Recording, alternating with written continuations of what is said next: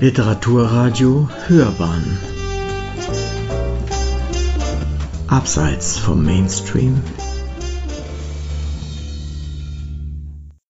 Hallo. Kaffee Hanna ist eine Buchserie, die von Hanna Jensen, ihren Nachbarn und Freunden erzählt und von dem Café, das Hanna in der fiktiven Blumengasse in München eröffnet hat. Das Besondere an der Serie ist, dass es sich um Episodenromane handelt. Jeder Teil besteht aus zehn Episoden, die jeweils aus der Sicht einer Figur erzählt wird. Die erste Episode gehört immer Hannah, danach wechseln die Charaktere, je nachdem, was ich erzählen will. Manche Figuren tauchen in jedem Teil auf, manche seltener oder gar nur einmal. Derzeit gibt es vier Teile als E-Book. Die beiden ersten Teile gibt es inzwischen auch als Buch. Teil 3 folgt voraussichtlich im Juli 2020. Außerdem gibt es momentan einen Kurzroman, an einem zweiten arbeite ich gerade. Die Kurzromane liefern Hintergrundinformationen zu einer Nebenfigur und auch zu Hannah. Eigentlich sollte in diesem Sommer Teil 5 erscheinen, aber dann kam Corona und ich dachte, darüber will niemand lesen. Denn das Virus wirkt sich ja auch auf die Blumengasse aus. Das Café müsste schließen, es gäbe nur noch To-Go-Essen und auch die anderen Läden sind betroffen. Ich habe deshalb den zweiten Kurzroman dazwischen geschoben, der voraussichtlich im Juli erscheinen wird. Danach geht es dann an Teil 5. Denn Hannah wäre nicht Hannah, wenn sie nicht eine Lösung gefunden hätte. Es bleibt also spannend. Ja, und ich lese jetzt aus Teil 1 und zwar, ähm, wie ich gerade erwähnt habe, ähm, handelt die erste Episode von Hannah und wie sie das Café eröffnet. Natürlich gibt's jede Menge Probleme, aber am Ende wird dann alles gut und das Café wird eröffnet und läuft auch sehr gut. Und wir steigen jetzt bei Episode 2 ein. Und zwar geht's um Edeltraut Meyerhofer. Edeltraut Meyerhofer ist Anfang 60 und wurde vor einem Jahr von ihrem Mann verlassen. Und es ist der Klassiker, er hat sie wegen einer Jüngeren verlassen und ihr geht das Geld aus, weil sie eine Mieterhöhung gekriegt hat und das Geld, das sie von ihrem Mann bekommt, das reicht hinten und vorne nicht und sie ist ziemlich verzweifelt. Und da steigen wir jetzt ein. Es war nicht ihr Meisterwerk, dennoch war der Himbeerkuchen um Klassen besser als das, was im Café angeboten wurde.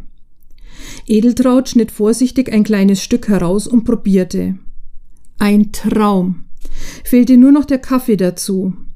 Sie goss Wasser in die Maschine, löffelte das Pulver in den Filter und drückte den Kippschalter.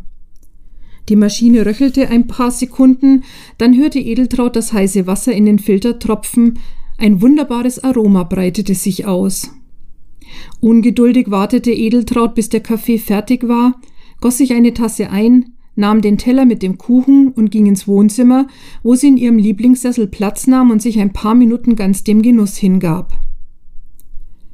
Sie stellte den leeren Teller auf den Couchtisch und seufzte zufrieden. Doch, sie musste sich selbst loben. Der Kuchen war ihr ausgesprochen gut gelungen. Der Boden war fest, dennoch zart. Die Himbeeren schmeckten frisch und saftig, ohne matschig zu sein. Und die süße Creme darüber bildete die perfekte Ergänzung zu den eher säuerlichen Früchten. Edeltraut nahm den letzten Schluck Kaffee und gestand sich ein, dass der im Vergleich nicht so gut abschnitt. Ihr Kuchen und der Kaffee im Café, das wäre die perfekte Kombination. War das nicht sowieso der Plan? murmelte Edeltraut. Verblüfft starrte sie auf den leeren Teller. Warum sonst hätte sie den Kuchen backen sollen? Für sie allein war er viel zu groß. Sie dachte lange darüber nach und fand die Idee bestechend. Doch was würde Hanna darüber denken und wie sollte sie die Sache angehen? Sie konnte schlecht hingehen und ihr ein Stück Kuchen unter die Nase halten und ihr sagen, hier probieren Sie den mal, der ist besser als Ihrer. Und warum nicht? Natürlich müsste es freundlicher geschehen, nicht so ruppig, das war auch gar nicht ihre Art, aber als Gast durfte man wohl noch seine Meinung kundtun. Sei nicht ungerecht, ermahnte Edeltraut sich, sie hat sich schließlich entschuldigt, das heißt aber auch, dass sie weiß, dass ihr Kuchen nichts taugt. Ihr Herz klopfte laut und schnell, aber Edeltraut achtete nicht darauf. War das ihre Chance? Wenn sie täglich ein bis zwei Kuchen für das Kaffee backen könnte, das Material kostete nicht viel, aber sie musste ihre Arbeitszeit mit einrechnen. Waren sieben Euro pro Kuchen zu viel? Zehn Euro für eine Torte? Dann könnte sie im Monat, hatte das Café täglich geöffnet, im Monat könnten das auf jeden Fall mehrere hundert Euro sein. Es wäre ein Anfang, und Hannah brauchte sicher auch noch eine Bedienung. Sie hatte gestern ja selbst gesagt, sie sei überfordert. Stundenweise würde sie das hinkriegen. Edeltraut hielt es nicht mehr im Sessel. Sie stand auf und tigerte in der Wohnung umher. Sie würde eine richtige Kalkulation erstellen müssen, aber das konnte nicht so schwer sein. Auf der einen Seite die Ausgaben plus ihre Stunden, plus ein kleiner Gewinn. Sie wollte nicht unverschämt sein, aber etwas musste natürlich unterm Strich übrig bleiben. Er gab eine Summe auf der anderen Seite. Sie kam am Wohnzimmerschrank vorbei, wo immer noch ihr Hochzeitsbild stand. Sie nahm es in die Hand, betrachtete sich und Georg. Sie war nicht mehr jung gewesen, sie knapp 30, er vier Jahre älter. Es war keine Hals-über-Kopf-Heirat gewesen, sondern ein wohlüberlegter Entschluss. Hatte es deshalb nicht funktioniert? Waren sie zu rational gewesen? Edeltraut stellte das Bild zurück, wandte sich ihren Plänen zu. Es war halb vier, die perfekte Zeit, ins Café zu gehen. Sie atmete tief durch, überprüfte ihre Kleidung, fand sie akzeptabel für ihr Vorhaben und ging in die Küche, um den Kuchen in eine Box zu stellen. Sie zog den Mantel über, nahm ihre Handtasche und die Schachtel und wollte die Wohnung verlassen, als ihr Blick noch einmal in den Spiegel fiel. Edeltraut schüttelte den Kopf über sich. Man ging doch nicht mit einer Kuchenbox in ein Café. Erst einmal nur ein Stück zum Testen, das musste genügen. Sie zog eine kleinere Plastikschüssel aus dem Schrank, schnitt zwei Kuchenstücke ab und stellte sie vorsichtig hinein. Sie nahm die Schüssel in die Hand, aber auch das war noch zu offensichtlich. Edeltraut kramte in der Schublade, in der sie gebrauchte Tüten aufbewahrte, und fand eine kleine, undurchsichtige Plastiktüte. Die kleine Box passte perfekt hinein und war gut getarnt. Zufrieden stellte Edeltraut sich vor den Spiegel. Ja, das war viel besser. Bevor sie der Mut verließ, ging sie schnurstracks zum Café, wo sie erleichtert feststellte, dass es relativ leer war. Hanna bediente gerade eine ältere Dame, die Edeltraut vage vom Sehen kannte. Sie wählte einen Tisch weit weg vom Eingang, damit niemand ihr Gespräch mithören konnte. Die Tüte mit der Schachtel stellte sie auf einen Stuhl. Hanna kam zu ihr und lächelte erfreut, als sie sie erkannte. Wie schön, dass Sie wiederkommen, sagte sie, und das trotz des traurigen Kuchens. Es war das Stichwort, auf das Edeltraut gewartet hatte. Sie zog die Kuchenbox heraus und stellte sie auf den Tisch. Ich hoffe, Sie sind mir nicht böse, wenn ich ehrlich zu Ihnen bin. Sie sagen es ja selbst, der Kuchen gestern war nicht gut. Offen gestanden war er richtig schlecht, schob sie nach, als Hannah etwas sagen wollte. Und er ist eines Cafés wie diesem nicht würdig. Hannah schaute sie nun neugierig an. Ihr Blick wanderte zu der Schachtel auf dem Tisch. Vermutlich konnte sie sich denken, was drin war, denn das Rot der Himbeeren leuchtete deutlich durch das Plastik hindurch. Edeltraut atmete hörbar ein, nahm allen Mut zusammen und sagte Sie brauchen einen besseren, ach was, Sie brauchen einen guten Kuchen.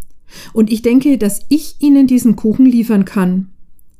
Sie nahm den Deckel ab und schob die Box so weit nach vorne, dass Hannah ohne große Mühe hineinschauen konnte. Ich will mich nicht aufdrängen, um Himmels willen, nein. Edeltraut hob abwehrend die Hände, um das Gesagte zu untermauern. Ich finde nur, wir haben eine Chance verdient, Ihr Kaffee und ich. Übrigens, mein Name ist Edeltraut Meyerhofer. Hannas Stirn war leicht gerunzelt, ihr Ton aber blieb freundlich. Freut mich. Hanna Jensen. Was sind Sie, professionelle Kuchenbäckerin? Edeltraut hatte mit dieser Frage gerechnet und sich eine Antwort zurechtgelegt. Doch dann schaute sie Hanna an und entschied sich, die Wahrheit zu sagen.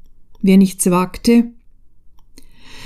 Nein, ich bin keine professionelle Kuchenbäckerin, obwohl ich habe in den letzten 30 Jahren kaum etwas anderes getan, als zu kochen und zu backen. Ich bin, oder vielmehr war, zumindest professionelle Hausfrau.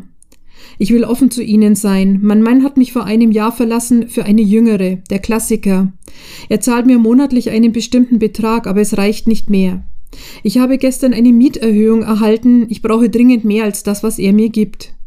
Ich könnte ihn fragen, aber ehrlich gesagt will ich es nicht. Ich bin gerade seit gestern endlich so weit, das Ganze zu akzeptieren. Ich will jetzt keinen Streit ums Geld mit ihm anzetteln.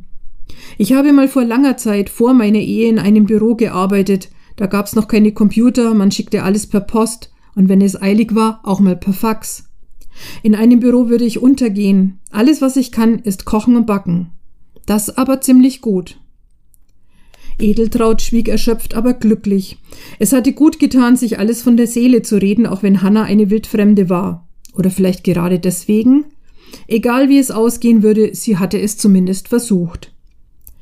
Hannas Stirn hatte sich im Laufe ihrer Rede geglättet, jetzt lächelte sie und nahm Edeltraut gegenüber Platz. Ist es nicht manchmal seltsam, wie sich eins zum anderen fügt? sagte sie. Edeltraut schaute sie verblüfft an. Das klang sehr geheimnisvoll, wenn auch nicht unbedingt negativ. Ich habe bei der Planung an alles gedacht, fuhr Hannah fort. Die Einrichtung, die Kaffeemaschine, die Getränke. Sie machte eine kreisende Bewegung mit dem rechten Arm. Alles stand im Plan. Auch, dass ich im ersten Jahr vermutlich keinen Gewinn machen werde. Sie beugte sich leicht nach vorne, sagte leiser, nur eines habe ich nicht bedacht. Wo bekomme ich qualitativ gutes Essen her? Edeltraut hielt den Atem an. Klang das nach einem Angebot? Ich wollte selbst kochen und backen, sagte Hanna und lachte spöttisch. Ich kann das, wenn auch vermutlich nicht so gut wie Sie. Aber für das Kaffee hätte es gereicht. Doch keiner hat mir gesagt, dass ich keine Zeit dafür haben würde. Sie schüttelte den Kopf, als könne sie es selbst nicht glauben. Es stand nicht im Plan, keine Zeit zum Kochen und Backen. Ein Kunde kam herein, Hanna erhob sich. Ich bin sofort zurück, sagte sie und bediente den Gast, der so offensichtlich etwas wollte, was Hanna nicht hatte.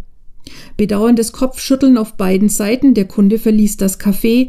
Hanna schaute sich kurz um, ob alle anderen Gäste zufrieden waren und kam zu Edeltraut zurück. Wieder erwarten setzte sie sich nicht, sondern nahm die Schachtel mit dem Kuchen. Ich werde ihn auf zwei Teller tun, uns eine schöne Tasse Kaffee dazu machen und dann genießen wir ihn zusammen. In Ordnung? Edeltraut konnte nur nicken. Sie fühlte sich fiebrig wie in einem Traum. Noch war er angenehm. Hanna kam mit den Tellern zurück, brachte auch noch den Kaffee.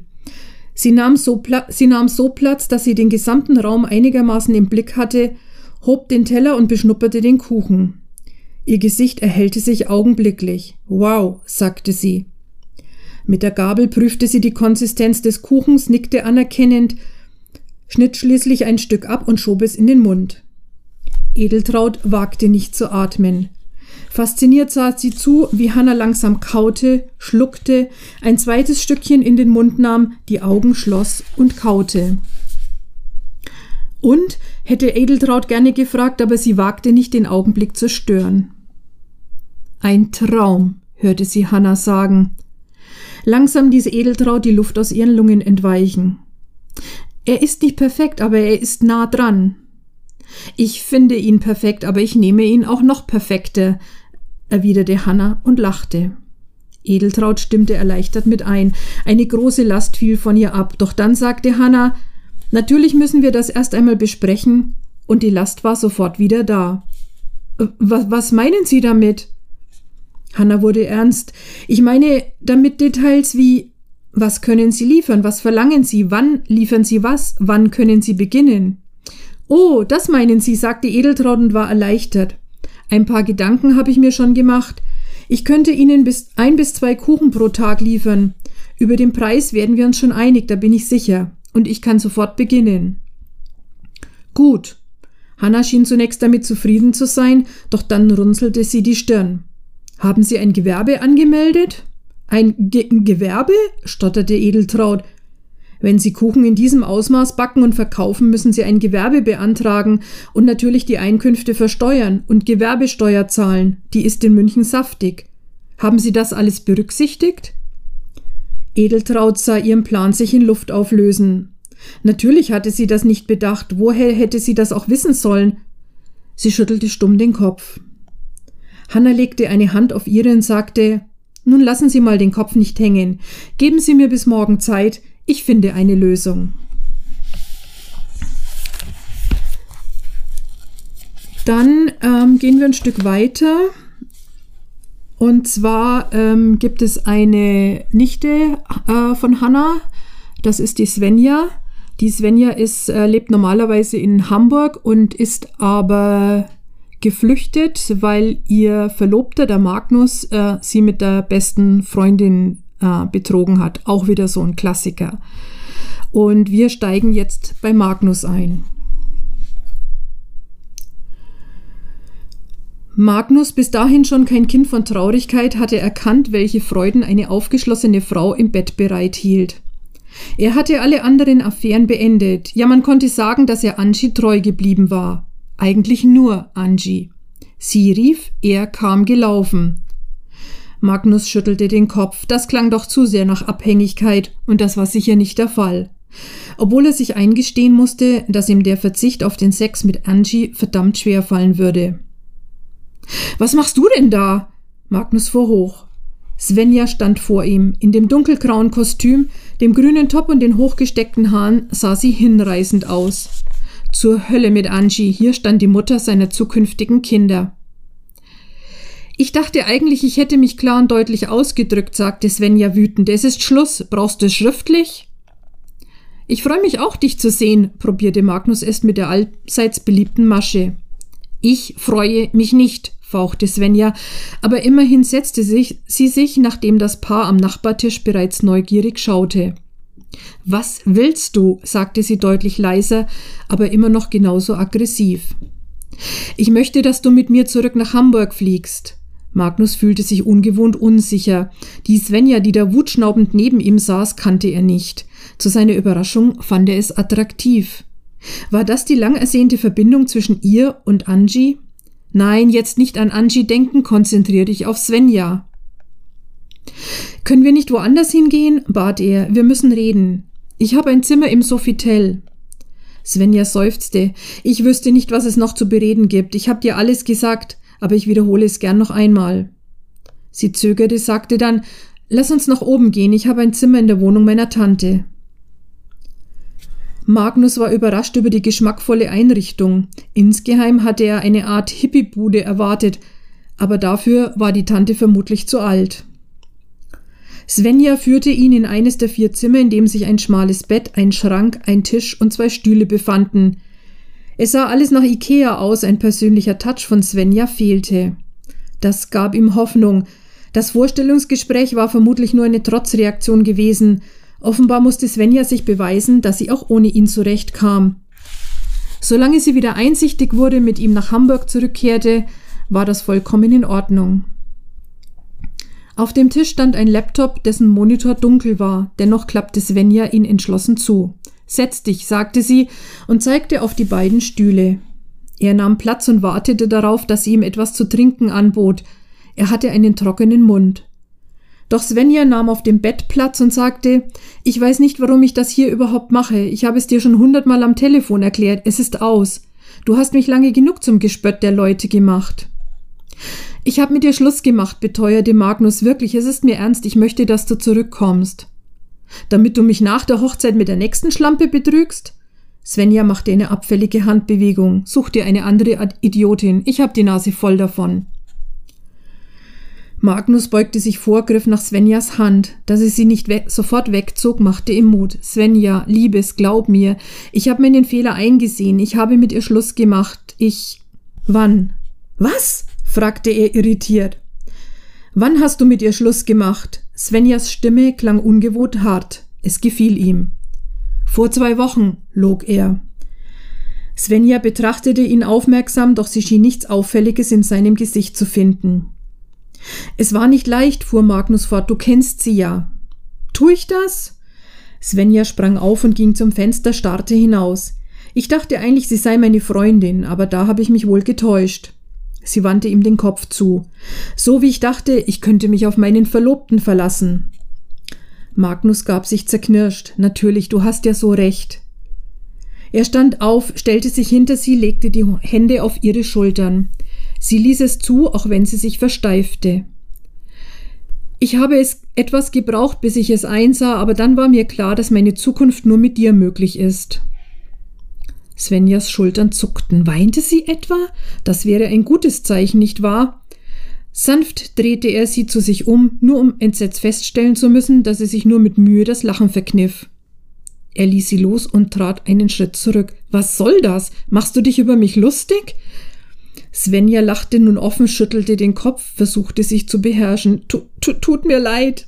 Sie hielt die rechte Hand hoch. Warte einen Moment, gleich geht's wieder. Tatsächlich hatte sie sich schnell wieder im Griff. Entschuldige bitte. Was sollte das? wollte Magnus erbost wissen. Das lief alles andere als geplant. Wer war diese Frau? Definitiv nicht die Svenja, die er kannte. Konnte man sich innerhalb von drei Wochen so schnell ändern? Entschuldige, wiederholte sie und nahm wieder auf dem Bett Platz. Ich musste nur gerade an die Gesichter deiner Eltern denken. An dem Tag fand ich es nicht besonders lustig, aber im Nachhinein. Sie grinste. Magnus wusste erst nicht, worauf sie anspielte, erinnerte sich dann jedoch an die vermaledeite Feier, auf der seine Affäre mit Angie herausgekommen war. Ich vermute, dein Vater hat dir gute Ratschläge erteilt. Es klang eher wie eine Feststellung als eine Frage. Was meinst du? Magnus stellte sich dumm, obwohl er bereits ahnte, worauf es sie hinaus wollte. Hat er dir gesagt, heirate die Brave, die Biedere, die mit der Ausbildung, mach ihr zwei oder drei Kinder, dann ist sie beschäftigt und du kannst dich ungestört amüsieren? Sie funkelte ihn wütend an, von Lachen war keine Spur mehr. Was, was soll das? Willst du meinen Vater beleidigen? Er wusste, seine Stimme klang weniger wütend als schuldbewusst und natürlich war es Svenja nicht entgangen. Sie schnaubte. Du vergisst, dass ich aus demselben Umfeld komme wie du. Ich habe keine Ahnung, warum unsere Mütter es hingenommen, ja erduldet haben. Ich werde es jedenfalls nicht tun. Sie stand wieder auf. Ich will eine Partnerschaft auf Augenhöhe, eine, wo der Mann sich nicht so fein ist für den Haushalt und die Erziehung der Kinder, wo die Familie im Mittelpunkt steht und nicht der Golf oder Tennisclub und auch nicht die Firma. Magnus hörte nur mit halbem Ohr hin. Haushalt, Erziehung, Familie, das waren Schlagworte, über die er lieber nicht so genau nachdenken wollte. Er konzentrierte sich auf die Frau, die vor ihm stand. Mit den geröteten Wangen, den sich allmählich auflösenden Haaren, wirkte Svenja so sexy wie nie. Er hatte das dringende Bedürfnis, mit ihr zu schlafen. Jetzt hier und auf der Stelle. Er trat den einen Schritt, der sie trennte, auf sie zu, legte ihr den Finger auf den Mund und machte Sie war so überrumpelt, dass sie sich widerstandslos küssen ließ, zumindest für einen Augenblick. Dann riss sie sich los. Bist du übergeschnappt? Was soll das? fauchte sie und trat zurück. Da hinter ihr das Bett stand, fiel sie rücklings darauf. Magnus nutzte die Gunst der Sekunde und warf sich auf sie. Ich liebe dich, Svenja, murmelte er und suchte ihren Mund. Während er mit der linken ihre Hochsteckfrisur löste, griff er mit der anderen zwischen ihre Beine. Svenja zappelte und wand sich, schlug ihn auf den Rücken, was ihn nur noch entschlossener machte. Das war fast schon Angie gleich, sein Schwanz war da ganz seiner Meinung. Svenja, Liebes, werde ich doch nicht, murmelte er wieder und wieder. Und tatsächlich, ihr Widerstand erlahmte und hörte dann ganz auf. Er küsste sie, rollte zur Seite, schob ihren Rock hoch. Sie trug den schwarzen Spitzenslip, den er ihr zum letzten Geburtstag gekauft hatte. Sie hatte ihn damals nur mit Fingerspitzen hochgehalten und gefragt, wann sie den jemals anziehen sollte. Es turnte ihn nur noch mehr an, als habe sie gewusst, dass er käme. Es fühlte sich alles so richtig an. Warte, warte, nicht so wild, sagte er sanft, als sie zwischen seine Beine griff. Sie gehorchte. Er zog ihre Strumpfhose in den Slip herunter, ließ beides auf den Boden fallen. Dann versuchte er seinen eigenen Reißverschluss zu öffnen, doch irgendetwas klemmte. Er rollte auf den Rücken, zupfte und zerrte, ohne Erfolg. Sein Penis war hart und wölbte sich deutlich gegen den Stoff. Verdammt! Im Liegen würde er sich nicht von der Hose befreien können. Er rollte zurück und küsste sie erneut, flüsterte ihr dann ins Ohr. Nur noch ein winziger Augenblick und erhob sich, um Hose und Boxershorts auszuziehen. Er war nur den Bruchteil einer Sekunde abgelenkt, konzentrierte sich auf den Faden, der sich ausgerechnet jetzt im Reißverschluss verklemmt hatte, Plötzlich spürte er einen unglaublichen Schmerz zwischen den Beinen. Wasser schoss ihm in die Augen, er krümmte sich. Verdutzt schaute er nach unten, wo sich sein Geschlecht anfühlte wie Brei. Wah. Sein Blick fiel auf Svenja. Sie starrte ihn so unverhohlen hasserfüllt an, dass er für einen Moment den Schmerz vergaß. Raus, sagte sie so leise, dass er es kaum verstand. Hatte sie ihm etwa zwischen die Beine getreten? Magnus war zu verdutzt, um wütend zu werden. Nicht in seinen kühnsten Träumen hätte er Svenja so etwas zugetraut. Raus! wiederholte sie diesmal deutlicher und lauter. Sie rollte von ihm weg, stand auf, zog den Rock nach unten und stellte sich an die Tür. Magnus bewegte vorsichtig ein Bein, zuckte zusammen, als der Schmerz durch seinen Körper schoss. Ich brauche etwas zum Kühlen, sagte er vorsichtig und deutete nach unten. Im Hotel wirst du sicher eine mitfühlende Frau finden, die sich darum kümmert, sagte Svenja hart und öffnete die Tür. Ich sag's nicht nochmal. Raus.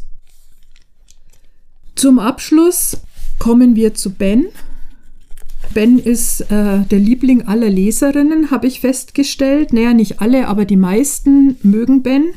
Ben ist jung. Ben schaut auf den ersten Blick nicht wirklich gut aus, aber auf den zweiten und dritten Blick findet man dann schon was Anziehendes an ihm. Und ich schätze mal, das Anziehendste an ihm ist, dass er sehr reich ist. Er hat ein Start-up oder mehrere Start-ups gegründet und teilweise sehr lukrativ verkauft, ist Multimillionär. Und äh, das macht einen Mann natürlich schon manchmal attraktiv. Ähm, ben ist ähm, in Svenja verliebt. Die ahnt wohl was, weiß es aber nicht oder will es nicht wissen. Und ähm, Ben hat äh, Svenja bei ihrer ja, Flucht aus Hamburg geholfen, mehr oder weniger. Sprich, er hat sie nach München gefahren zu ihrer Tante und er ist jetzt in München, hat sich da mal eben ein Loft für eineinhalb Millionen gekauft, um in der Nähe von Svenja bleiben zu können. Ihre Tante Hanna Jensen fand er ziemlich lässig. Sie war überhaupt nicht erstaunt gewesen, dass ihre Nichte mit einem fremden Mann an ankam, oder sie hatte es perfekt kaschiert. Und wer ist dein charmanter Begleiter? hatte sie sich nach der stürmischen Begrüßung ihm zugewandt. Das ist Ben, stellte Svenja ihn vor. Ich bin Ben, sagte er gleichzeitig. Alle lachten und die leicht angespannte Stimmung löste sich. Nennen Sie mich einfach Ben, sagte er und reichte der Tante die Hand. Nennen Sie mich einfach Hanna, erwiderte sie. Und zu Svenja gewandt, ich möchte das Wort Tante nicht mehr hören. Svenja lachte. Ja, Tante Hanna. Hanna gab ihr einen leichten Stoß, schaute sich dann um. Wo ist euer Gepäck? Ähm, ja, das ist so eine Sache, begann Svenja und wurde rot. Es war ein ziemlich spontaner Entschluss, sprang Ben ihr bei. Wir haben quasi kein Gepäck, dabei. Ja, wenn das so ist, antwortete Hanna und zeigte auf den letzten leeren Tisch. Setzt euch doch erstmal, ich bringe gleich Kaffee. Was trinkt ihr? Svenja wollte einen Latte Macchiato, während Ben um ein Glas Wasser bat. Mit oder ohne Sprudel? Am liebsten Leitungswasser. Das Münchner Wasser ist ja sehr gut. Sie waren also schon mal hier, wollte Hanna wissen. Ben nickte. Ja, im letzten Jahr. Ich hatte geschäftlich hier zu tun. Er biss sich auf die Zunge. Mist, er hatte doch keinesfalls seinen Beruf erwähnen wollen. Doch weder Hanna noch Svenja gingen weiter darauf ein. Dann hole ich uns mal den Kaffee und das Wasser, sagte Hanna und ließ sie allein. Svenja sah sich neugierig um. Ich kann es immer noch nicht glauben, wir sind in München und meine Tante hat ein Café eröffnet. Das ist ziemlich verrückt. Ben verkniff sich eine Antwort. Auch er schaute sich um und was er sah, gefiel ihm ausgesprochen gut. Hanna hatte offensichtlich einen guten Geschmack, der bei den Leuten ankam. Das Café war bis auf einen Stehtisch voll. Toll, rief Svenja, als ihre Tante mit einem Tablett zurückkam und beschrieb mit einer Handbewegung den Raum. Das musste dich ganz schön Zeit und Nerven gekostet haben. Naja, ein Zuckerschlecken war es nicht, erwiderte Hanna, vor allem, weil uns das Feuer einige Wochen gekostet hat. Das war so nicht geplant. Feuer? Welches Feuer? Hanna tätschelte Svenjas Arm, kein Grund zur Panik. Es war eigentlich ziemlich harmlos, schlimm war nur der viele Rauch. Aber zum Glück habe ich eine wunderbare Innenarchitektin, die mir sehr geholfen hat. Sie nahm ihren Cappuccino und hielt die Tasse hoch, als wolle sie anstoßen. Nun lasst uns aber erstmal auf euren Besuch trinken. Sie schüttelte den Kopf. Eigentlich hätte ich eine Flasche Shampoos öffnen sollen. Wo hab ich nur meinen Kopf? Das ist schon okay, Tan. Hanna, sagte Svenja. Sie hielt ihr Latteglas ebenfalls hoch und auch Ben nahm sein Wasser in die Hand. Auf euren Besuch. Auf ihr Kaffee, sagte Ben und Svenja schloss sich dem an. Ja, auf dein Kaffee. Sie tranken und stellten ihre Getränke wieder auf den Tisch. Nun sag doch mal, wie kam es zu dem spontanen Entschluss? Hanna schaute Svenja fragend an. Nicht, dass ich mich nicht freue, aber etwas überraschend kommt es ja doch. Svenja zögerte, sagte dann, nicht nur für dich. Hättest du mir gestern Morgen gesagt, ich würde heute hier in München sitzen und mit dir Kaffee trinken, hätte ich gesagt, du spinnst. Hanna sah zu Ben, doch der zuckte nur die Achseln. Das war Svenjas Geschichte, nicht seine. Ich möchte im Moment nicht drüber reden, sagte diese. Ist das in Ordnung? Aber natürlich, rief Hanna. Niemand ist hier zu irgendetwas verpflichtet. Ich muss sowieso wieder ran. Ich kann Edeltraut nicht so lange allein lassen. Wenn ihr etwas trinken oder essen wollt, sagt einfach Bescheid, ja? Sie stand auf, nahm ihre Tasse und ging in die Küche. Sie ist nett, deine Tante, sagte Ben. Ja, sie war schon immer etwas Besonderes. Svenja schaute Hannah nachdenklich nach. Ob ich wohl bei ihr übernachten kann? Dann wird es wohl nichts mit unserem Ausflug nach Italien, sagte Ben gespielt enttäuscht. Svenja wandte sich ihm zu. Sie schien überrascht. Du hast das doch nicht wirklich geplant, oder? Nein, natürlich nicht, aber es wäre sicher lustig geworden. Svenja schüttelte den Kopf. Du bist verrückt, sagte sie, aber es klang so etwas wie Bewunderung mit. Ben lächelte nur. Svenja stand auf. Ben dachte im letzten Moment daran, dass er sich nicht erheben durfte und blieb sitzen.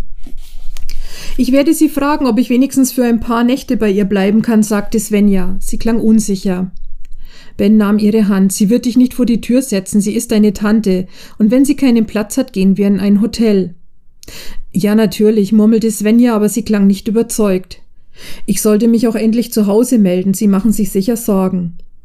Red mit deiner Tante, sie weiß, was zu tun ist. Okay, sagte Svenja, zog ihre Hand weg und verschwand ebenfalls hinter der Theke. Ben trank den letzten Schluck Wasser und wünschte sich, es wäre etwas Stärkeres. Svenja war seine Achillesferse, dessen war er sich bewusst. Möchten Sie noch etwas trinken? Ben schreckte aus seinen Gedanken hoch. Vor ihm stand die Frau, die Hanna im Café zur Hand ging. Wie hieß sie gleich noch? Offen gestanden könnte ich einen Cognac oder ähnliches vertragen, sagte er. Die Frau nickte verständnisvoll. Ja, manchmal braucht's das. Sie zählte eine große Anzahl Spirituosen auf. Ben entschied sich für einen Whisky, den sie sofort brachte. Danke. Auf Ihr Wohl. Vielen Dank. Ben nahm das Glas und nippte daran. Es brannte im Hals, obwohl der Whisky einer der milderen war. Geschieht mir recht, dachte Ben. Die Bedienung räumte den Nachbartisch ab. Kann ich Sie etwas fragen? Sie wandte sich ihm zu. Natürlich, jederzeit. Es tut mir leid, aber ich habe Ihren Namen vergessen, obwohl Hanna ihn erwähnt hat. Aber das ist doch kein Problem. Ich heiße Edeltraut. Klingt für Ihre Generation vermutlich ziemlich altmodisch. Sie lachte verlegen. Aber nein, es klingt eher süddeutsch, widersprach Ben. Was kann ich für Sie tun? kam Edeltraut auf seine Frage zurück. Ben zögerte, entschied dann, dass es besser war, eine Fremde als Svenjas Tante zu fragen. Es kann sein, dass ich länger in München bleibe. Wie komme ich am schnellsten an eine Wohnung? Edeltrauts Antwort war ein schnelles, ironisches Lachen. Ganz ehrlich? Am besten Sie kaufen eine, vorausgesetzt Sie sind Multimillionär. Das ist die schnellste Variante. München ist leergefiegt, zumindest was günstige Wohnungen angeht. Das muss ich doch auch bis Hamburg herumgesprochen haben. Hat es natürlich, sagte Ben. Ich meinte eher, ob man einen Makler braucht oder es, es so probieren kann. Ohne Makler geht hier gar nichts mehr, erwiderte Edeltraut. Oder Sie haben beste Beziehungen. Eher nicht. Gegenüber ist ein Immobilienmakler. Ich weiß es, ich weiß aber nicht, ob er was taugt. Ich wohne seit über 30 Jahren in derselben Wohnung und hoffentlich noch länger. Am besten fragen Sie Hannah, sie kennt sich da besser aus. Danke, das werde ich machen, sagte Ben. Es ist noch nicht sicher.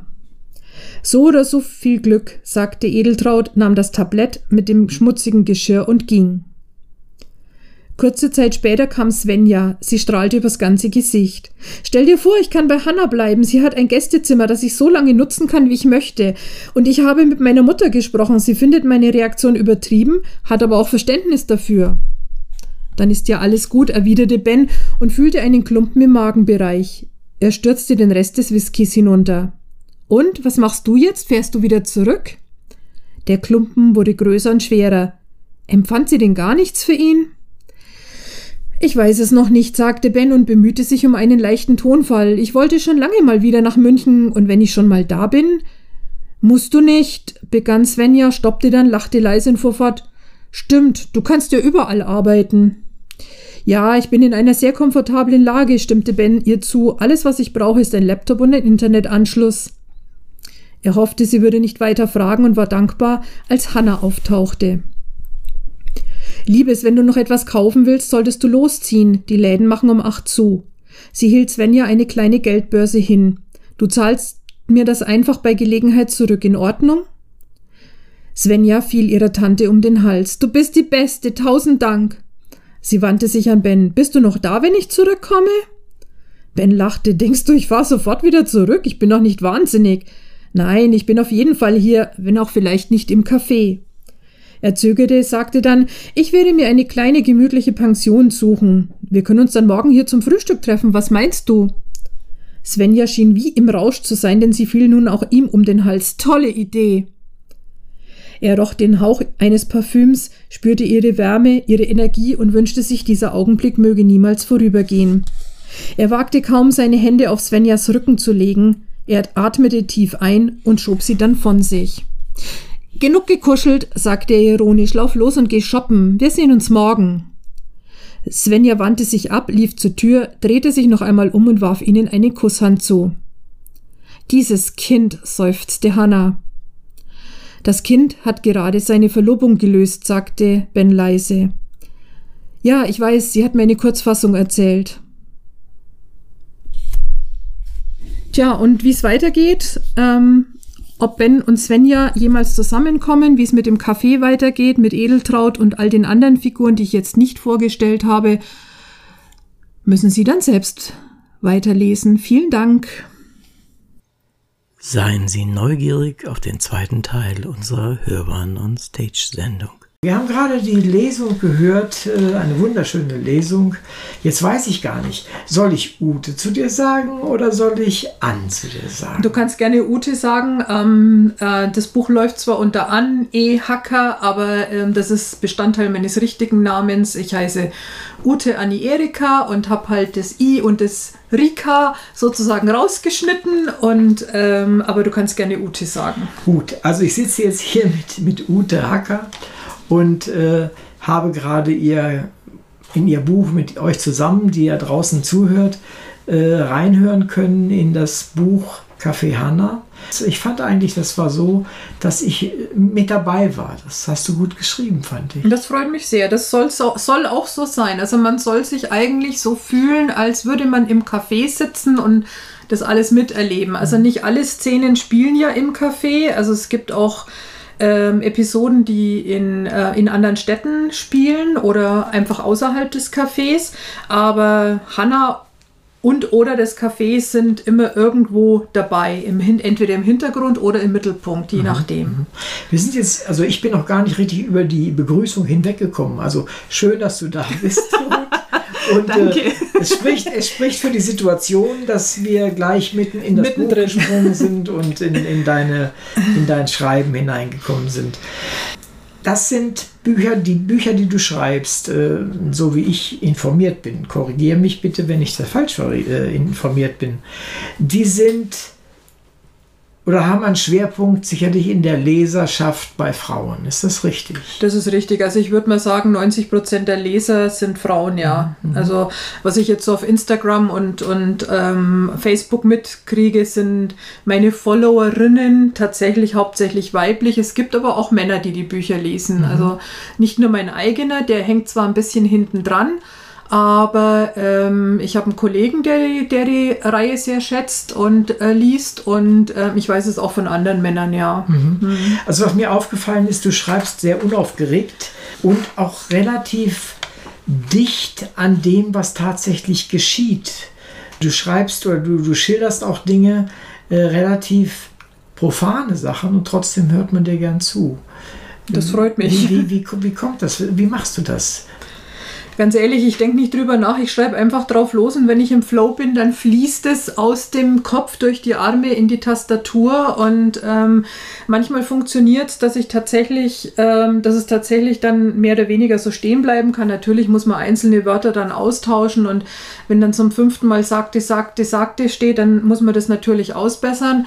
Aber so im Großen und Ganzen ähm, kann dann mancher Text stehen bleiben. Manchmal muss ich aber auch wirklich drüber und komplett manche Teile löschen, neu schreiben. Also das ist ganz unterschiedlich.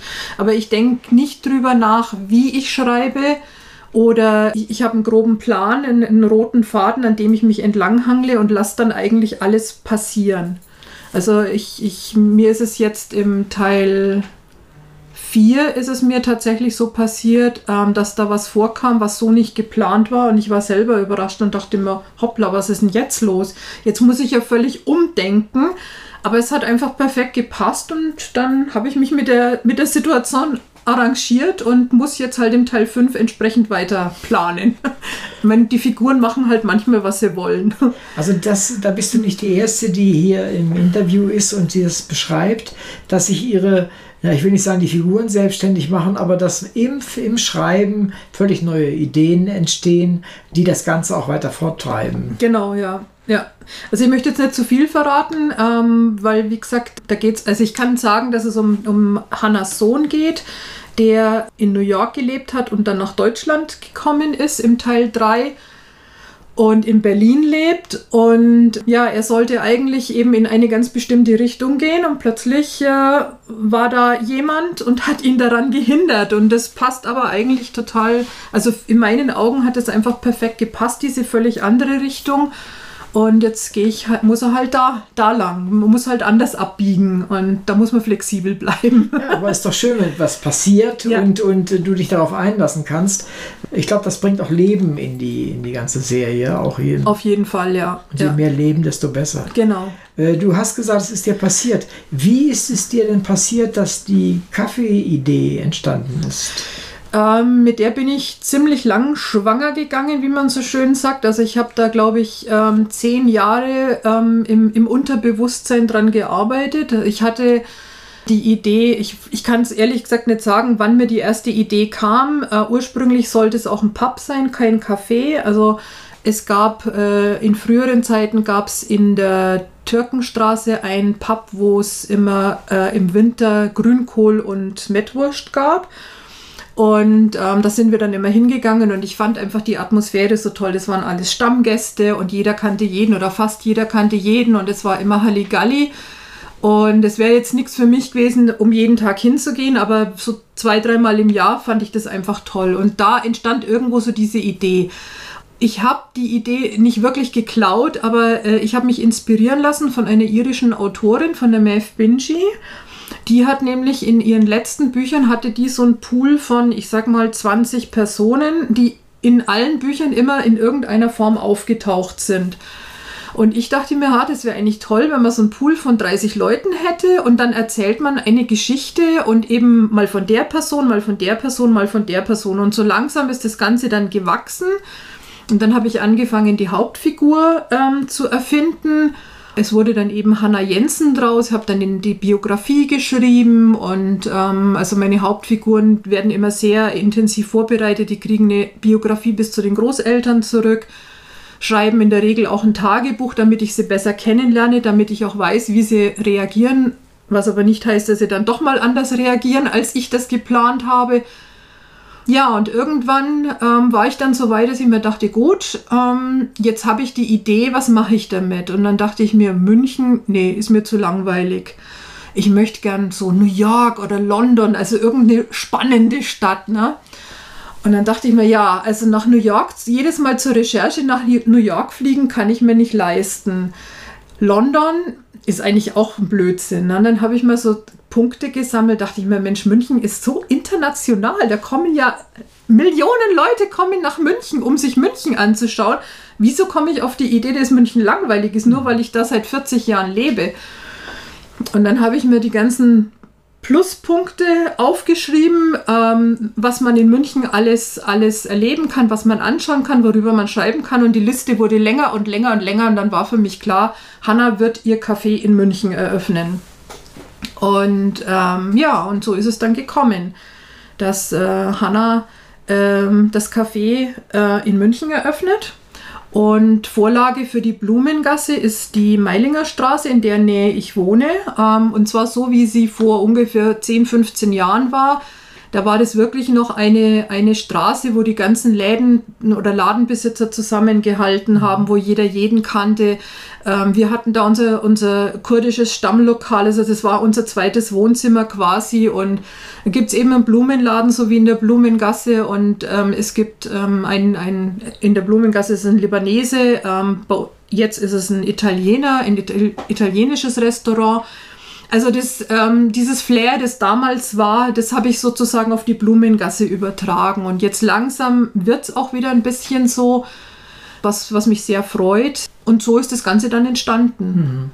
Es ist, trifft eigentlich wieder mal zu, schreib über das, wovon du etwas verstehst, was du kennst. Mhm. Und so wie du es beschreibst, liebst du es ja auch. Und, oder hast du es gelebt, so wie es damals dann auch war. Genau, ja. Und äh, es ist natürlich eine clevere Idee, sowas wie ein Hotel, ein, ein, ein äh, Café oder ein, was weiß ich, irgendwie geartetes sozialen Treff Buchhandlung, zu, ja. haben, ja, ja. Um, um dort eben die Leute kommen und gehen zu lassen. Ja. Das, ist eine alte, das ist quasi wie so ein bisschen äh, Lindenstraße. Die haben ja nichts anderes gemacht über, ich weiß nicht, 30 Jahre oder 40 Jahre? Ähm, es, es müssen jetzt über 30 Jahre sein, weil ich bin mit meinem Mann jetzt seit 37 Jahren zusammen und wir haben, glaube ich, in den ersten zwei, drei Jahren, wo wir zusammen waren, ging Lindenstraße los. Also muss es fast 35 Jahre ja. sein, ja. Das bedeutet aber auch, dass diese Art von, von Idee sehr langlebig ist und mhm. offensichtlich auch gern gesehen wird. Ja. Äh, und das spricht dann auch für deine Bücher. Ich ja hoffe es sehr.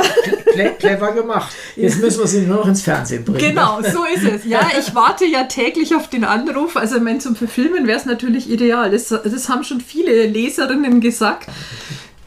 Die sind ja vier, mittlerweile vier Romane, ist mhm. richtig. Ne?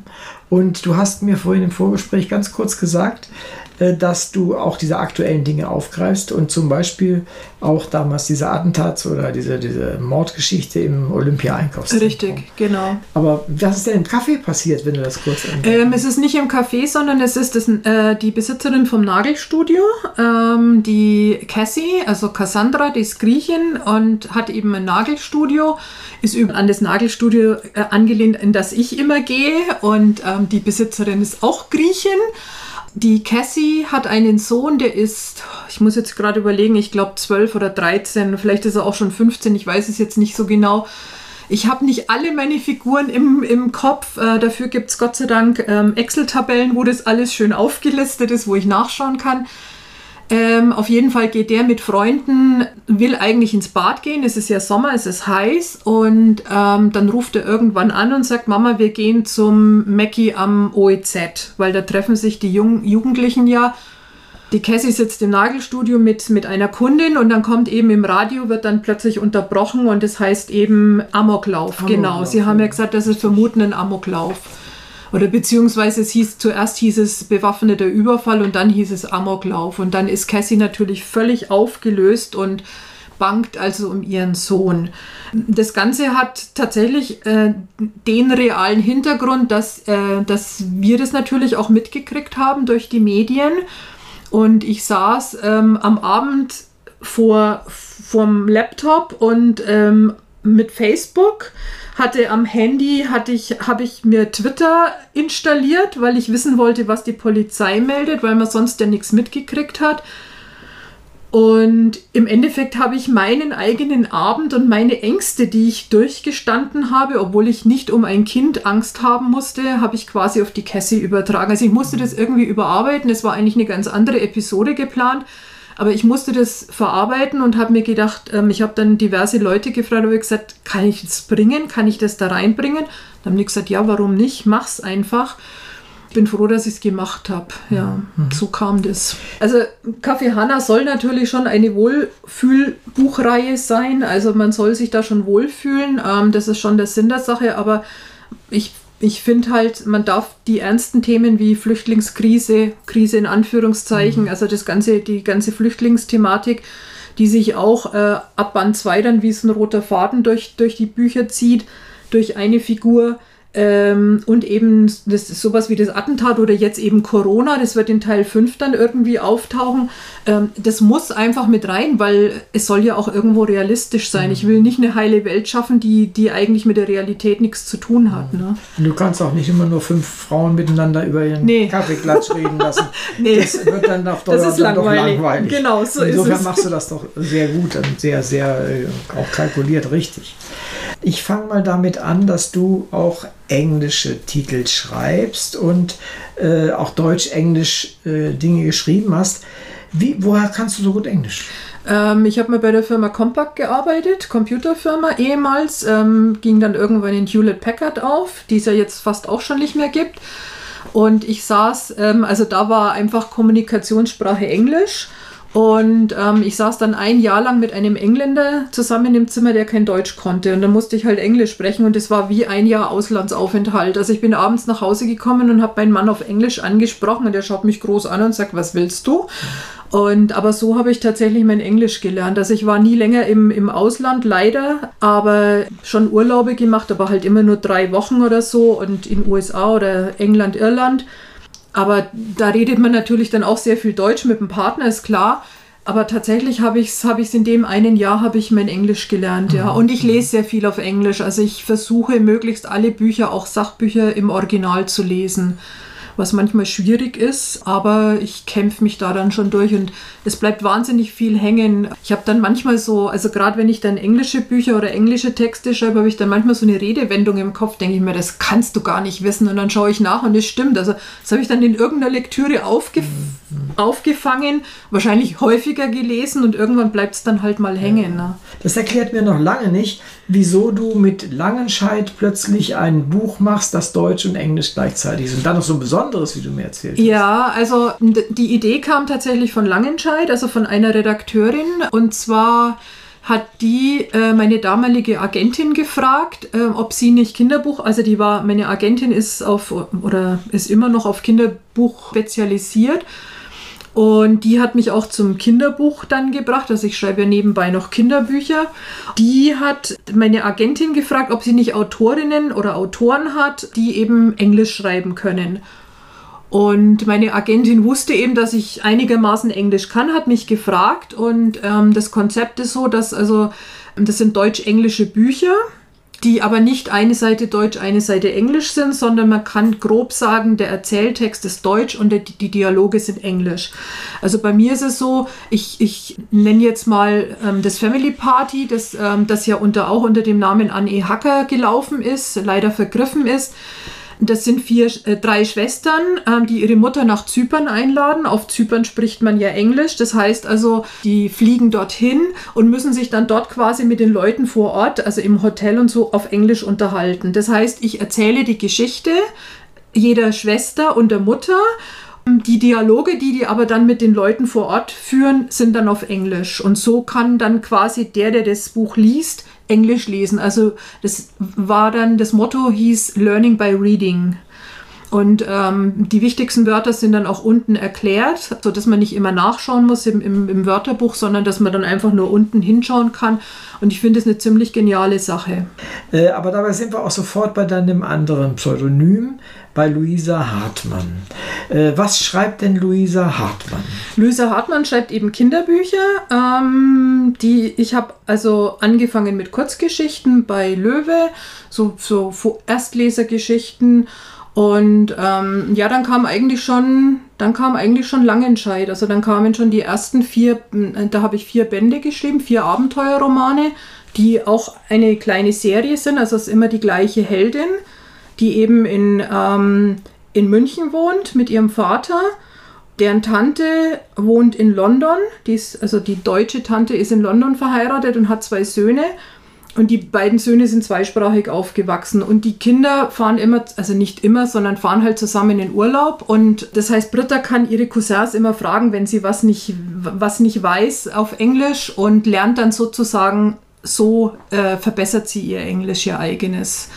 Und ähm, sie sind in, im ersten Band sind sie in, in London, im zweiten in Schottland, in den Highlands im dritten Band in Wien und im vierten Band dann in Irland. Genau, genau. den Wiener Ausreißer, der ist mir aufgefallen. Sonst passte das ja eigentlich irgendwie zueinander. Ja, ähm, das, das entstand ähm, durch einen Aufenthalt in Wien. Ähm, wir lieben Wien und versuchen da möglichst mal, ähm, ja, zumindest jedes zweite Jahr hinzufahren.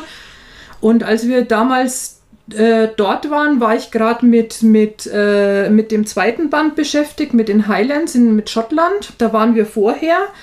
Und mir fiel einfach auf, dass in Wien wahnsinnig viel Englisch gesprochen wurde. Und dann dachte ich mir, Mensch, Wien ist so eine internationale Stadt, da muss man doch irgendwas machen können, weil irgendwann gehen einem ja auch die englischsprachigen Länder aus. Also ich hätte dann noch nach USA, das war dann eigentlich als fünfter Band geplant, hat dann aber nicht mehr geklappt.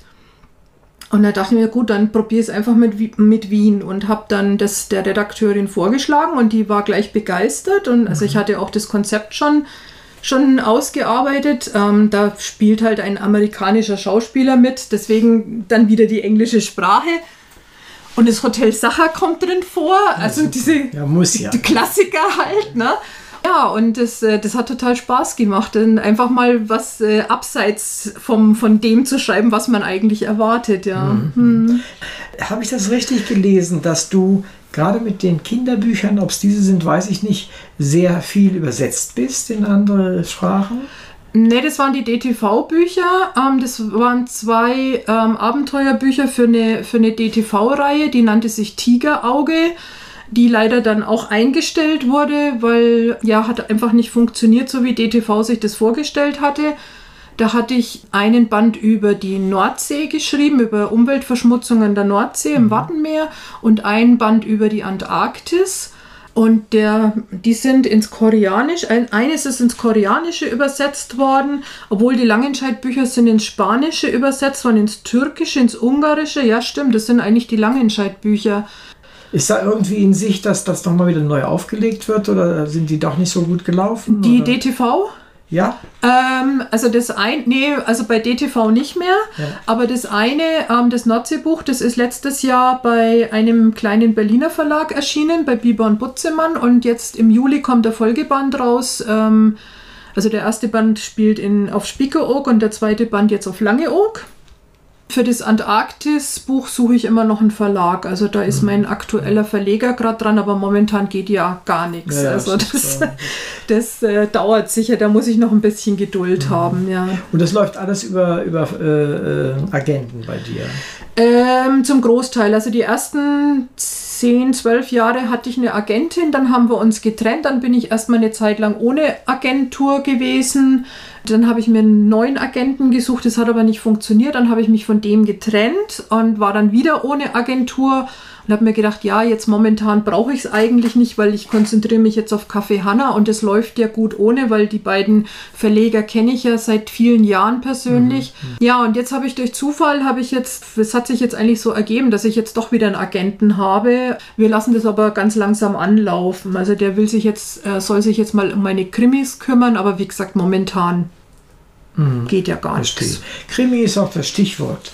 Was schreibst du für Krimis, um Gottes Willen? Was, Kinderbücher, was weiß ich, Reiseberichte, Kaffee, also so eine Art äh, äh Soap, hattest du Soap, erzählt, ja, ja, so eine genau. Art äh, geschriebene Soap. Buchsoap. Und jetzt auch noch Krimis. Was ja. sind das für Krimis? Ja, mit Krimis habe ich tatsächlich angefangen. Das waren, das waren meine ersten Bücher. Ich habe auch hier wieder eine Reihe, und zwar Nürnberg-Krimis. Ich komme ja ursprünglich aus Nürnberg. Das hört man ja, glaube ich, auch immer bisschen, noch. Ja. ähm, das lässt sich nicht verleugnen, will ich auch gar nicht. Muss ja nicht. Nachdem München eigentlich total überlaufen war und äh, Friedrich Arni ja München mehr oder weniger besetzt hatte, als ich damals anfing mit den, mit den Krimis, mit den Regionalkrimis, äh, hat mir mein damaliger Verleger ähm, gesagt, Mensch, fällt dir nicht was anderes ein? Da habe ich gesagt, ja, ich hätte einen Nürnberg-Krimi in, in, der, in der Schublade. Ähm, da hatte mich ein Nürnberger Verlag hatte mich gebeten, ein Konzept zu schreiben. Wir sind uns dann aber nicht einig geworden und dann hatte ich halt dieses Konzept in der Schublade und habe ich gesagt, das könnte ich dir anbieten. Da hat er gesagt, ja, Nürnberg ist super und so ist dann diese Nürnberg-Reihe entstanden. Mhm.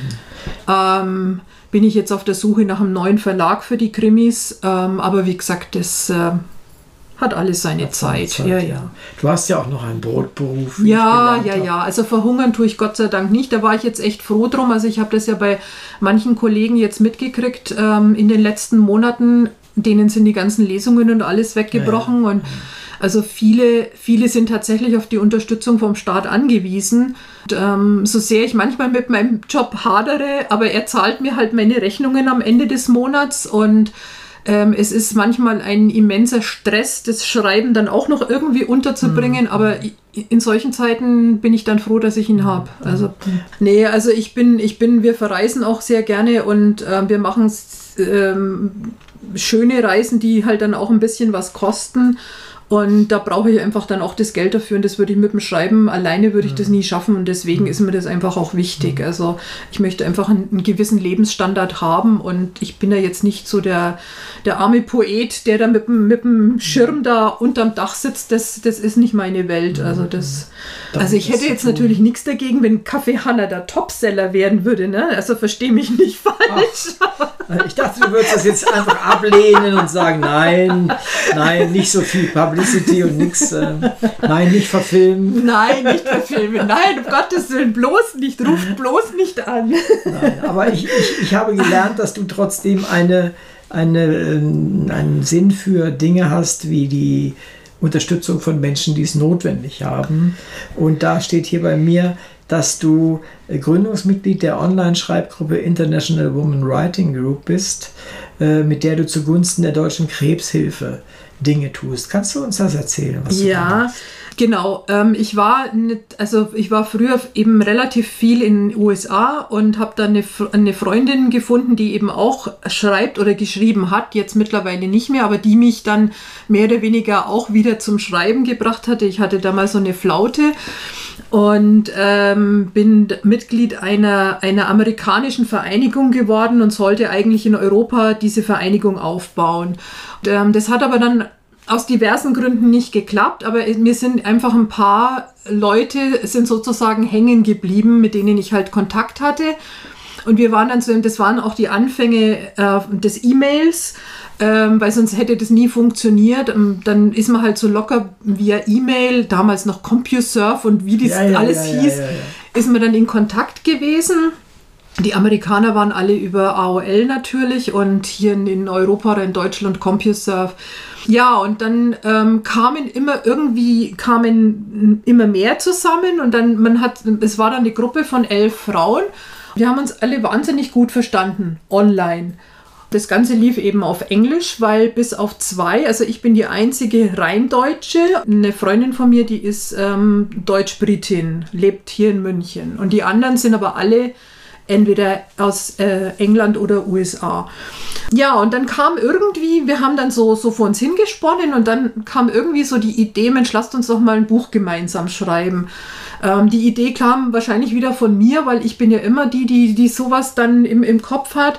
Ähm, und zwar hatte ich Finbars Hotel gelesen. Das ist ein, ein, eine irische Geschichtensammlung, die eben über ein Hotel geht, mhm. wo also Hotelgäste beschrieben werden. Und ich habe da so vorgeschwärmt und habe gesagt, Mensch, es wäre doch klasse, wir sind elf Leute, lass uns doch so ein Buch schreiben. Und dann haben wir ich, mindestens ein Jahr, wenn nicht sogar noch länger, haben wir also darüber debattiert, wie das ausschauen könnte, was wir machen könnten, weil es ist ja so schwierig, weil wir sind ja alle so weit auseinander. Und dann sind wir irgendwann draufgekommen, wir könnten einen Ringroman schreiben. Das heißt, jeder hat eine Hauptfigur und es kommen ja dann Nebenfiguren vor und immer eine Nebenfigur der ersten Geschichte ist die Hauptfigur der zweiten Geschichte und so weiter und so schließt sich dann mhm. der Kreis. Und dann haben wir nach einer Location gesucht und haben uns dann für Camden Market in, in London ähm, äh, entschieden. Ich weiß gar nicht mehr warum, einfach weil es eine coole Location ist und weil ich glaube ich, ja, weil alles machen, was man möchte. Richtig, weil die meisten, glaube ich, von uns auch schon dort waren und die, die es nicht kannten, die haben wir dann mit Bildern vers versorgt mhm. und damals war eben dann das Internet schon besser, da konnte man dann auch online recherchieren. Ja, und dann, ähm, dann haben, wir, haben wir angefangen, haben wir die Charaktere kreiert und haben, haben dann versucht, das alles zusammenzufassen. Und dann haben wir zum Schreiben angefangen und äh, ich dann immer mit der Peitsche äh, abliefern, abliefern und so. Und es hat also insgesamt, hat es glaube ich fünf, sechs Jahre gedauert, bis dieser Roman dann endlich fertig war. Ja, dann haben wir natürlich keinen Verleger gefunden, weil sowas Internationales gab es damals noch nicht. Wir waren da die absoluten Vorreiter. Heute wäre das, glaube ich, überhaupt kein Problem. Und dann habe ich gesagt, dann machen wir es halt selber. Das war dann also in den Anfängen, wo Amazon dann das mit Kindle Nee, Amazon gab es damals noch gar nicht. Das war irgendwas anderes. Ich weiß jetzt nicht mehr, wie das heißt. Es war auch eine amerikanische Firma. Das hat aber dann nicht geklappt, aus welchen Gründen auch immer. Ich glaube, es war einfach zu teuer. Und dann haben wir gesagt, ja gut, wir haben jetzt das Buch, wir haben das Manuskript, wir warten jetzt einfach mal ab. Und zwei Jahre später kam dann Amazon mit Kindle daher, mit Kindle Publishing. Und dann habe ich gesagt, lasst uns das doch machen. Und dann haben wir das gemacht, dann habe ich das hochgeladen, habe es äh, auch als Buch eingestellt Und ähm, dann haben wir gesagt, ja, wir wollen aber jetzt irgendwas äh, damit anfangen, also was Sinnvolles, weil wie sollen wir das Geld verteilen? Ich kann ja nicht die paar Kröten, die da rein, wahrscheinlich reinkommen, äh, dann auf, in der ganzen Welt verteilen. Das, das kostet mich mehr Gebühr, als was es unterm Strich bringt. Und dann kam halt irgendjemand auf die Idee mit Krebshilfe. Es kann auch sein, dass ähm, die eine Freundin dann auch schon Krebs hatte und dass wir dadurch dann drauf kamen. Dann habe ich gesagt, okay, Deutsche Krebshilfe unterstützen wir. Alles, was also sozusagen Plus im Plus ist, spende ich dann an die Deutsche Krebshilfe. Und so ist das Ganze dann entstanden. Und das Buch gibt es immer noch und wurde sogar dieses Jahr einmal gekauft. Ich war ganz überrascht, als mir Amazon plötzlich, ich krieg, äh, weiß nicht, 1,07 Euro oder was. Denke ich mir, hä? Wo kriege ich denn jetzt Geld her? Und dann gucke ich halt nach und denke mir, da schau her, jemand hat Lost and Found in Camden ge ja, gekauft. Ja, finde ich toll. Ist, ist super. Das finde ich klasse ich, ich habe ja auch im Verlag gearbeitet, also ich kenne, ich bin ja gelernte Buchhändlerin, also ich habe ja immer schon mit Büchern zu tun ja. gehabt. Ich kenne alle Seiten, ich kenne den Verkauf, ich kenne den Verlag, ich kenne eben die Autorenseite.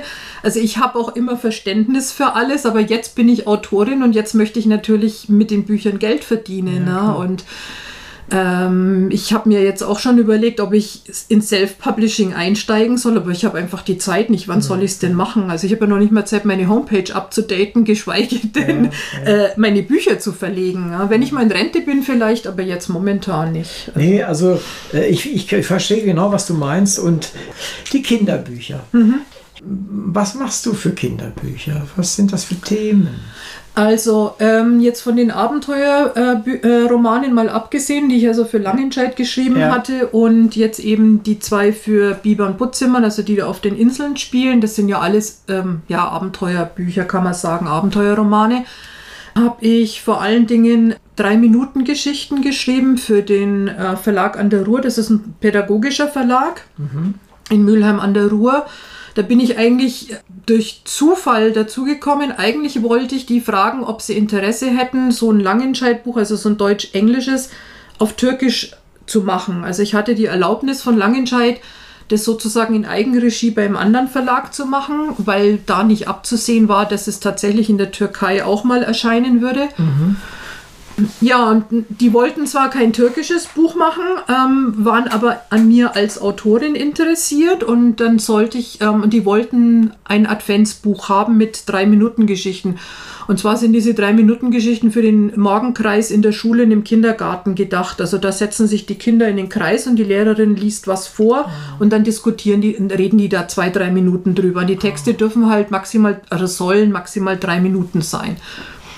Und ich dachte mir erst, oh Gott, drei Minuten, das ist ja gar nichts. Also das sind zwei Manuskriptseiten, wenn es hochkommt, zweieinhalb. Äh, was, was bringst du denn? Da kannst du ja nichts machen, du kannst ja kein nichts ausbauen, gar nichts. Ne? Aber ich bin eigentlich jemand, der eher kurz und knapp schreibt. Also meine Lektorinnen der letzten Jahre haben immer gesagt, können Sie da nicht noch was ausschmücken? Können Sie da nicht noch ein bisschen was beschreiben? Weil bei mir muss immer alles kurz und knapp bisschen, sein. Bisschen Zeilenschinden. Genau. ja, es ging gar nicht ums Zeilenschinden, sondern einfach ein bisschen mehr Beschreibung, ein bisschen ja. mehr Atmosphäre. Ja. Naja, das habe ich jetzt mittlerweile auch gelernt. Und dann habe ich mich hingesetzt, dann wollten die einfach zwei, zwei Probetexte von mir haben mit, mit, ähm, mit Weihnachts- oder mit Adventgeschichten. Und dann habe ich halt zwei Texte geschrieben und habe die denen geschickt und die waren hellauf begeistert. Und dann haben wir innerhalb von, ich glaube, das hat nicht mal acht Wochen gedauert, haben wir dieses Adventsbuch zusammen gemacht. Und das läuft auch heute noch. Das ist das Einzige. Wir haben insgesamt dann sieben Bände miteinander gemacht, immer zu verschiedenen Themen. Das war ähm, also Advent, Geburtstag, Streit, Mut, Abschied nehmen, Umwelt. Und was ist jetzt das siebte? Fällt mir gerade nicht ein. Ja, und die liefen, ähm, die liefen sehr gut, weil die halt hauptsächlich von den Schulen und den Kindergärten mhm. ähm, gekauft wurden und dann teilweise auch Klassensätze für ältere Kinder. Und es sind immer 30 Texte gewesen, bis auf die Adventsgeschichten. Es sind natürlich nur 24, aber ansonsten immer 30 Texte jeweils für die zehn Stück für die Altersgruppe 5 und 6, 7 und 8 und 9 und 10. Das ist also das quasi ist ja Kindergarten, Vorschule bis Grundschule ein halt. Schönes ne? Projekt geworden. Ja, das war super, das war ganz toll. Ich hätte das gerne auch weitergeführt, aber dann wurde der Verlag an der Ruhr verkauft und ja. naja, wie es dann immer so ist, die übliche ja. Geschichte, wir müssen sparen, wir haben kein Geld mehr und es läuft nicht mehr. Komischerweise, Umweltband ist am allerschlechtesten gelaufen, obwohl das ja eigentlich laufen müsste wie geschnitten Brot, aber so kann man sich täuschen. Ja, und. Das ist ähm, Anspruch und Wirklichkeit. Ja, genau. Und ähm, wie gesagt, der Advents, das Adventsbuch, das gibt es immer noch und die anderen sind jetzt mittlerweile alle vergriffen. Mhm.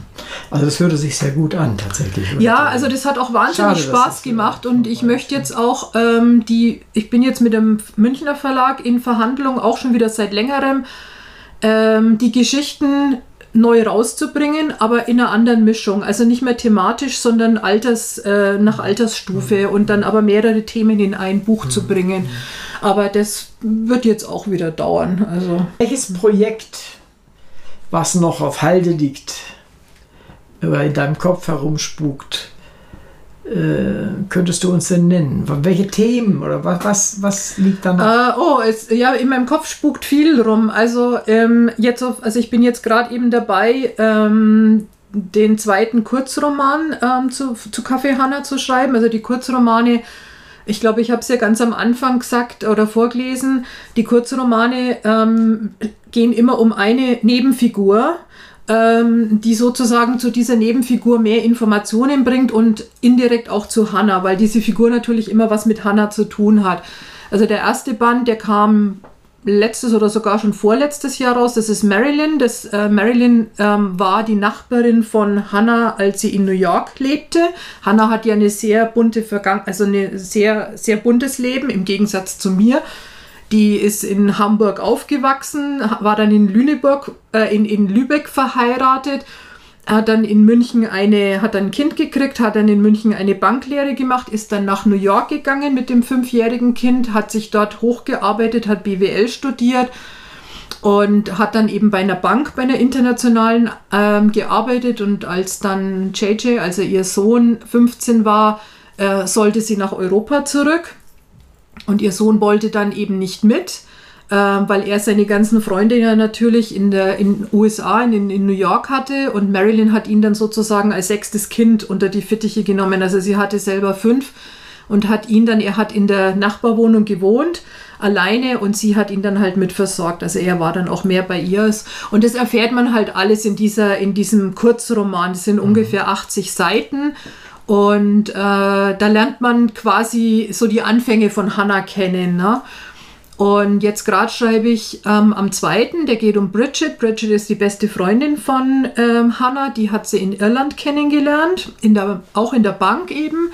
Bridget ist Kinderbuchautorin mhm. und ähm, ja, und ähm, da geht es jetzt eben gerade um, um das Leben von Bridget. Und ähm, genau, auch da erfährt man wieder ein bisschen was von Hannah wie die sich kennenlernen und äh, man, man erfährt einfach immer mal wieder eine andere Komponente oder man hat einen anderen Blickwinkel auf Hannah. Ne? Aber mhm. es geht schon hauptsächlich um diese Nebenfiguren.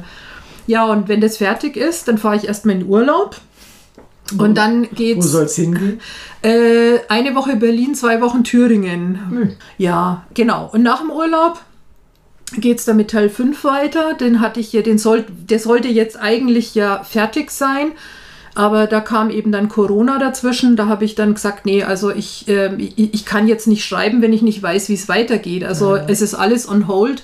Lockdown, wen interessiert? Wochenlanger Lockdown. Ich kann da nicht drüber schreiben. Was soll ich, was soll ich da aufs, aufs Papier bringen? Und jetzt habe ich aber eine Idee, weil es gab, also gerade in der Meilinger Straße, die ja das Vorbild ist für die Blumengasse, mhm. gab es also so viele Aktivitäten, dass ich jetzt also so viele Ideen habe, dass ich wahrscheinlich drei Bücher drüber schreiben könnte. Mhm. Wenn, Kaffee, wenn Teil 5 dann fertig ist, ähm, schreibe ich den fünften und abschließenden Band meiner Nürnberg-Krimi-Reihe.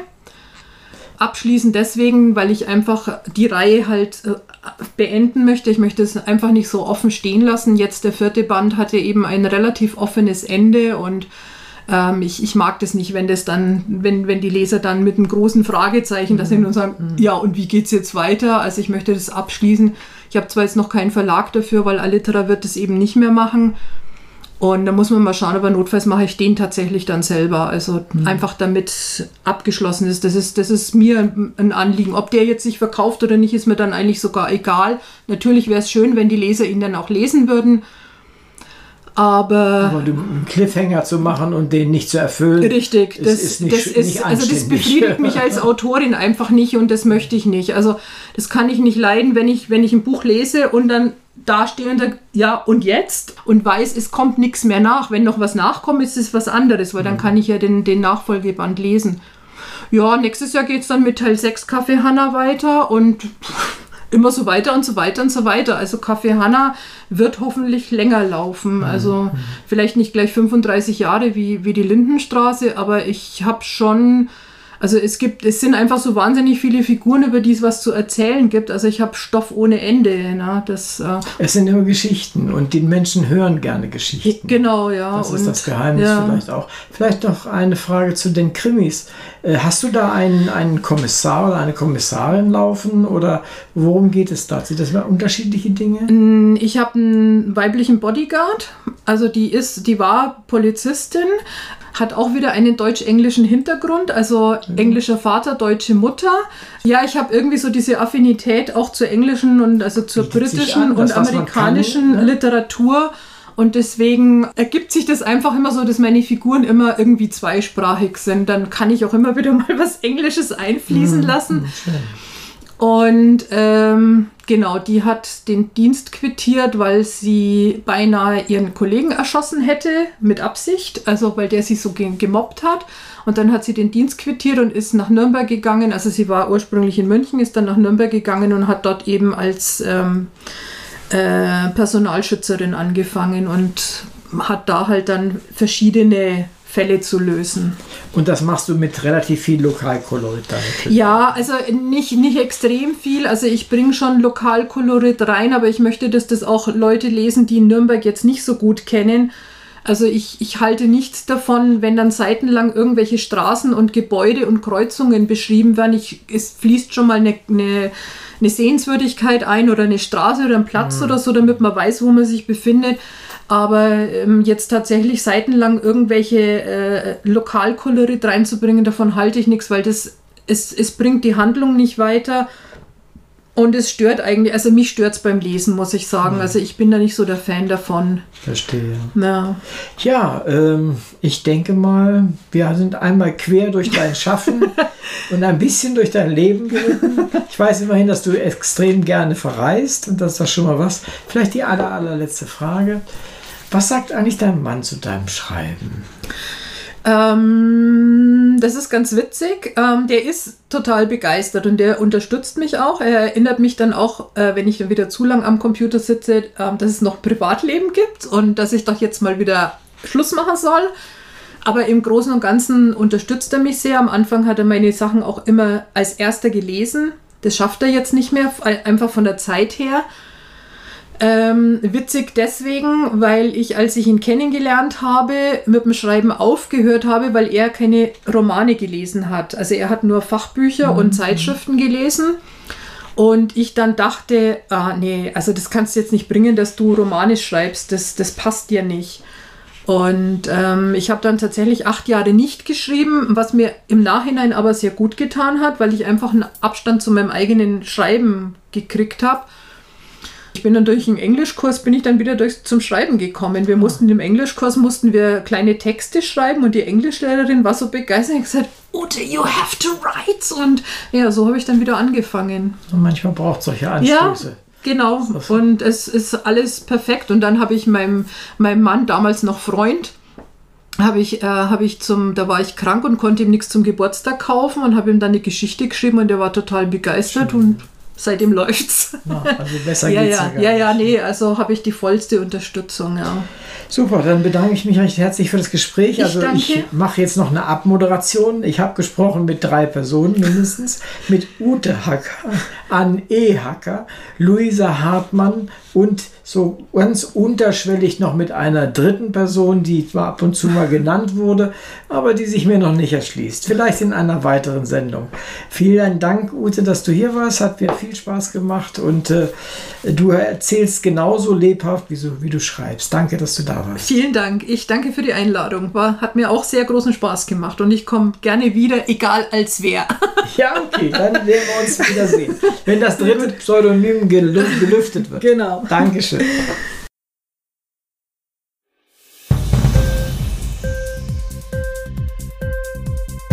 Hat dir die Sendung gefallen? Literatur pur, ja, das sind wir. Natürlich auch als Podcast. Hier kannst du unsere Podcasts hören. Anchor, Spotify, Apple Podcasts, iTunes, Google Podcasts, radio.de und viele andere mehr.